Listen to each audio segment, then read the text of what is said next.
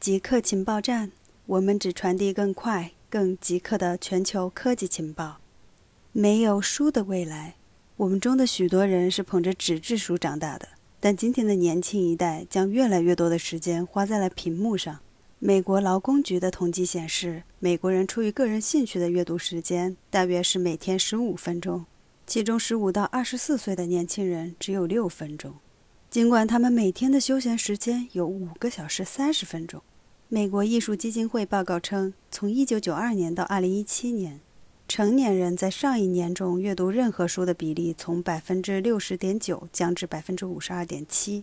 而流行媒体文化心理学上的研究显示，在1970年代末，六成的年轻人报告每天读一本书或杂志，到了2016年，这一比例降至了16%。也许用不了多长时间，PC 时代之前的记忆将会消失，人们不再用过去纸质书的阅读记忆去评价数字时代的屏幕时间。月球仍然在释放碳。广泛接受的理论认为，月球由地球和一颗火星大小的星体碰撞产生的碎片形成。这种碰撞产生的高温会使与月球上的挥发性化合物都挥发掉。但日本科学家的最新研究发现，月球上现在仍然存在挥发性碳，这表明月球形成时的温度较低。因此，这一发现对上述月球形成理论提出了挑战。大阪大学的横天照一及其同事利用日本月女神月球轨道器收集了一年半的数据，发现整个月球表面几乎都在释放出碳离子，而且月球表面某些地区。例如，月球上大型玄武岩平原比其他地区释放出的碳离子更多。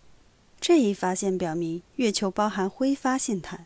这种碳要么是月球在数十亿年前形成时就陷入其中，要么是在月球形成时被捕获而来。特斯拉违令复工。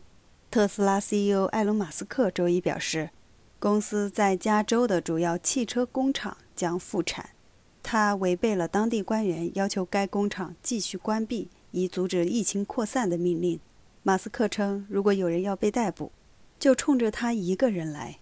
特斯拉周一在一份邮件中提到，加州州长上周四发布的指令，允许制造商重启业务，并称从周日起，之前无薪休假的员工已经恢复正常聘用状态。